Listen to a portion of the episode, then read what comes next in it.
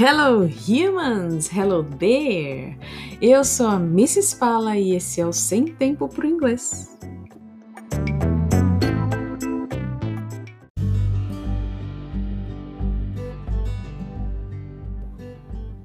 Já recebi essa dúvida de alunos que são pais, de amigos que têm filhos, de gente da família, etc, etc, etc. Só não de gente na rua que não sabe quem eu sou que vai me parar para fazer essa pergunta, tá? Mas a pergunta é: aprender inglês na infância é melhor? Bom, se você ouviu os episódios anteriores, você sabe que eu sou pedagoga. E sim, eu trabalho é, na educação regular, no ensino regular. Eu uh, dou aula para crianças, aulas do, do ensino da, fundamental é, em inglês, né? É, educação internacional, e uh, eu tenho esse conhecimento a respeito da como uh, professora de inglês e como também pedagoga. E aí eu posso misturar as duas informações para te trazer a resposta. A, a resposta não é minha opinião, viu? Ela é um mix de, de, de bastante é, trabalho, de de coisas que eu vi acontecendo, da minha própria experiência, e, e livros de, de educadores, médicos, ah, neurocientistas, pessoas que pesquisaram a respeito disso.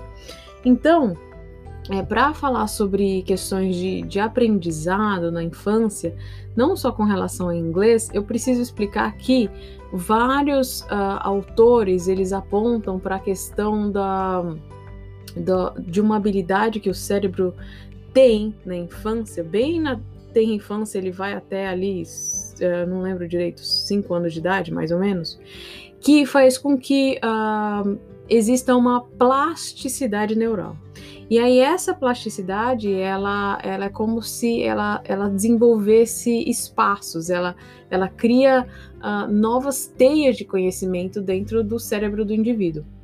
E é uma coisa que ela ela não não que ela deixe de existir depois dos cinco anos de idade, porque lógico a gente continua é, mudando e, e, evoluindo até mais ou menos cada, cada fase tem, tem o seu tem a sua a, a, o seu brilho, né? Então até os cinco anos tem você percebe no, no, no, crescimento do indivíduo umas habilidades, até os 12 anos de idade outras habilidades e até os uh, 20, 21 anos outras habilidades.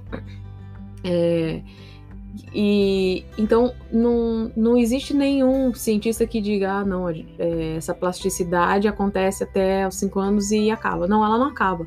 Ela continua, só que ela diminui. Então é por isso que crianças é, aprendem mu com muito mais facilidade do que adultos ou pessoas idosas. E se você é aquela pessoa que fala assim, ai, não, tô velho, tô velho, tô velho para aprender, sei lá, eu tenho é, 60 anos, é, eu já tô velho, eu não consigo mais aprender. É, eu conheço pessoas de 60 anos que não falam isso, tá? Mas tem sim a galera de 60 ou até um pouco adiante que fala isso, que ai, tô velho, tem que ir com calma porque eu não aprendo mais nada. É mentira. A plasticidade neural, ela, ela, ela pega a gente durante a vida inteira, mas ela tem níveis. Então, na infância, ela tem um nível muito elevado. Se eu não me engano, até os três anos ela é, ela é sensacional, ela é uma coisa mágica, assim. E, e ela vai diminuindo com o passar do tempo. E isso é notado, né? Uma criança aprende muito mais rápido que uma pessoa idosa. É, uma criança entrega um tablet e ela já consegue entender o negócio inteiro, já sabe como mexer, e o idoso fica ali batendo a cabeça. Uh, mas não indica que o idoso vá deixar de aprender se ele ficar com o tablet fuçando o tablet, entendeu? E a criança não não quer dizer que eu posso entregar qualquer coisa para a criança e ela vai saber mexer e usar o negócio. Mas uh, a, a, questão da plasticidade é que quando você estimula ela lá na tenra infância, é, você faz com que aquele indivíduo crie campos no cérebro dele é, para aceitar aquele tipo de informação. Então, se você é uma pessoa que você vai incentivou, vai incentivar seu filho com, com noções uh, geométricas, noções artísticas, noções de, de música, noções, é, habilidade de movimento, a criança, ela talvez ela tenha uma habilidade extra, ela já tenha nascido com, com isso, cada um de nós nasceu com uma uma habilidade melhor que as outras, ou várias habilidades, às vezes uma, duas, três, às vezes várias, uma aptidão para várias coisas. Mas uh, quando você mostra isso para a criança, quando você deixa com que eles perceberem que aquele tipo de coisa existe e que eles podem utilizar aquele tipo de, de informação, o cérebro do indivíduo ele cria um, um espaço, ele cria um. É como se fosse uma gavetinha. Ele cria um, uma gavetinha que não existia.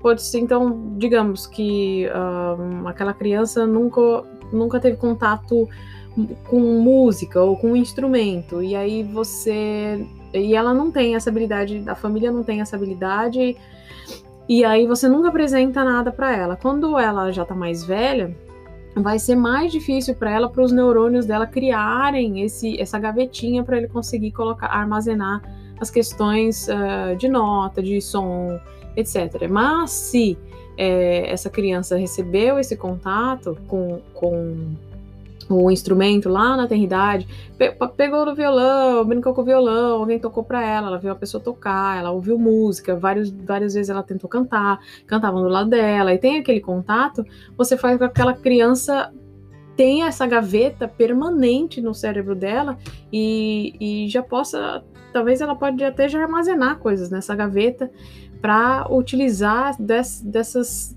dessas questões no futuro. Talvez ela só precise da gaveta criada, mas isso faz com que no futuro ela possa realmente colocar coisas dessa gaveta ou não. Daí vai ser escolha dela. Com relação ao inglês, é, é, é a mesma coisa. O inglês ele tem uma, uma questão sonora muito diferente da língua portuguesa. E se a gente uh, mostra, cria um contato da criança com a língua, já muito, muito novo, a criança consegue criar essa gaveta, criar uma associação de linguagem e, e, e se, lógico que se for uma coisa uh, persistente, uh, ela simplesmente vai evoluindo, vai evoluindo, vai evoluindo. Se não for uma coisa, uma coisa que acontece sempre, é, ela vai ter aquele espaço aberto e ela vai ter, ela vai poder acrescentar informação naquela gaveta que ela criou mais para frente. Mas o esforço que uma criança faz para criar aquele espaço daquela gaveta, para conseguir acumular aquele tipo de informação, é muito menor do que o esforço de uma criança de 8 anos de idade, do que o esforço de um um pré-adolescente, um adolescente.